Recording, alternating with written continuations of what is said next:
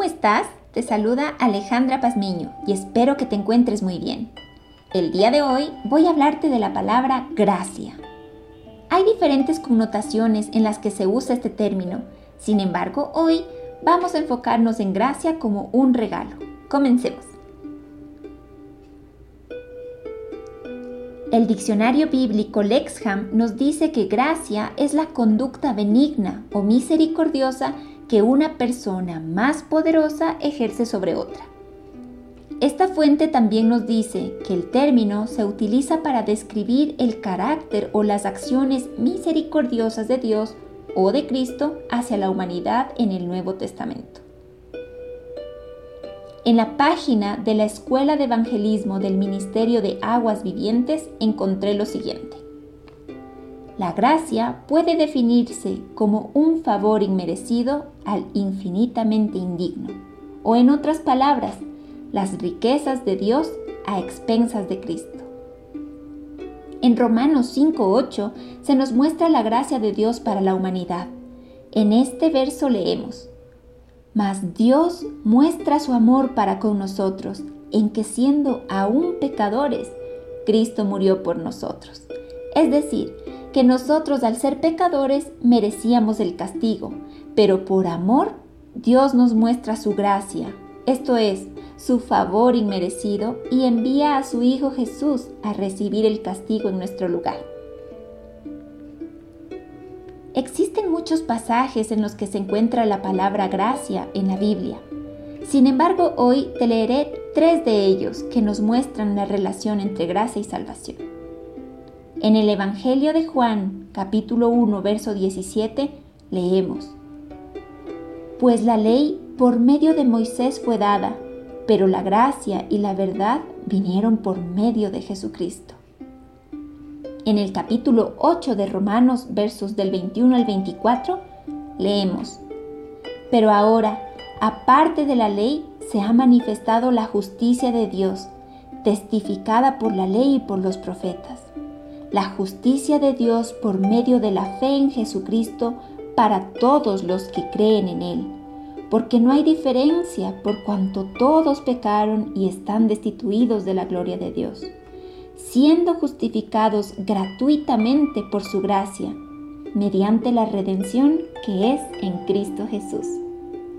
En Efesios capítulo 2 versos 8 y 9 leemos lo siguiente. Porque por gracia sois salvos por medio de la fe, y esto no de vosotros, pues es don de Dios, no por obras, para que nadie se gloríe.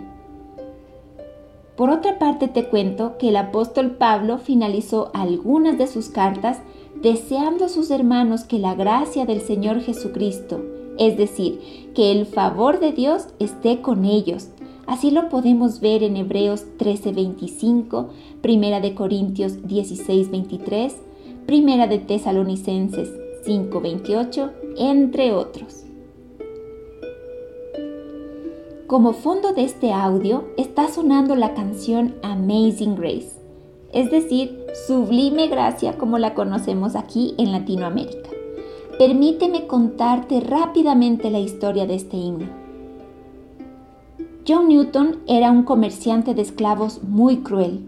Su vocabulario era ofensivo y se burlaba de Dios y de las personas que profesaban su fe en él.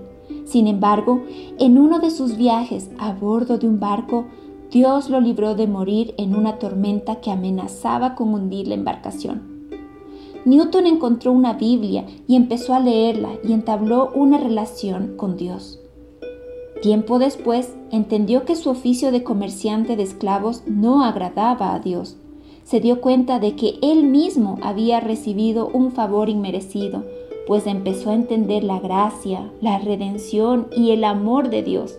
Así que se arrepintió de lo que había hecho, dejó ese oficio y empezó a luchar por la abolición del comercio de esclavos en Inglaterra. Se dedicó a estudiar teología y tiempo después se convirtió en pastor.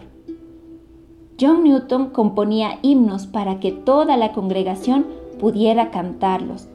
Fue así que el 1 de enero de 1973, el himno Amazing Grace fue cantado en una reunión de iglesia por primera vez. Mientras buscaba información y meditaba en la palabra de Dios, me di cuenta de algo.